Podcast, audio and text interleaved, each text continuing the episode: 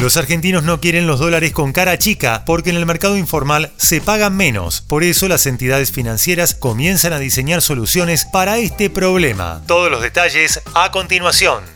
Soy Fernando Bolán y esto es Economía al Día, el podcast de El Cronista, el medio líder en economía, finanzas y negocios de la Argentina. Seguinos en nuestro canal de Spotify y escuchanos todas las mañanas.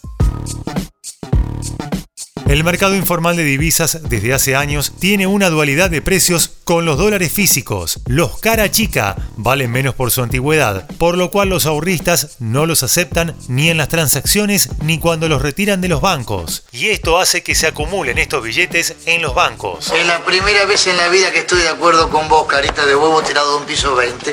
Los dólares cara chica son los que se emitieron antes de 1996 y si bien son más viejos y pueden estar más dañados, tienen la misma misma validez legal que los cara grande, los cuales se empezaron a imprimir en los Estados Unidos tras esta fecha. Decímelo en la cara.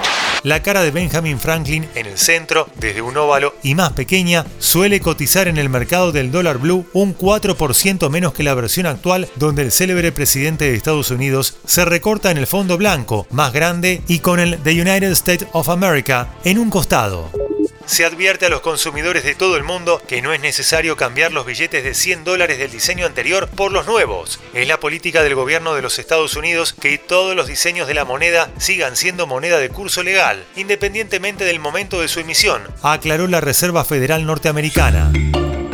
Este problema de los dólares cara chica no es un inconveniente solo argentino, ya que en Qatar, durante el Mundial, los hinchas que viajaron también necesitaron llevar billetes con menos de 10 años de impresos para poder cambiarlos por la moneda local. Con la imposibilidad de comprar dólares por el cepo, los ahorristas cada vez más se vuelcan a las casas de cambio para poder adquirir divisas que sirvan como reserva de valor o que les permita poder cambiar monedas en los viajes al extranjero, pero chocan con este problema de los dólares cara chica y la diferencia en su valor.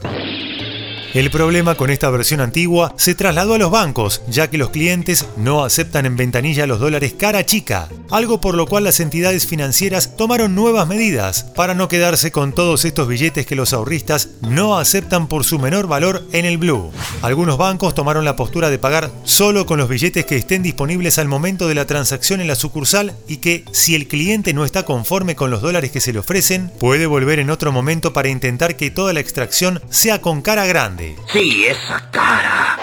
También los bancos decidieron intentar separar los dólares cara chica para poder exportarlos a los Estados Unidos y que los billetes que lleguen al país sean nuevos para que se reduzca el stock en sus bóvedas. Esto fue Economía al Día, el podcast de El Cronista. Seguinos en nuestro canal de Spotify y escuchanos todas las mañanas. Y si te gustó el podcast, podés recomendarlo. Escucha Historias de Garage, nuestro nuevo podcast, donde todos los martes y jueves te contamos cómo empezaron las marcas que hoy lideran el mercado. Guión y coordinación periodística, Sebastián de Toma. Producción, SBP Consultora. Hasta la próxima.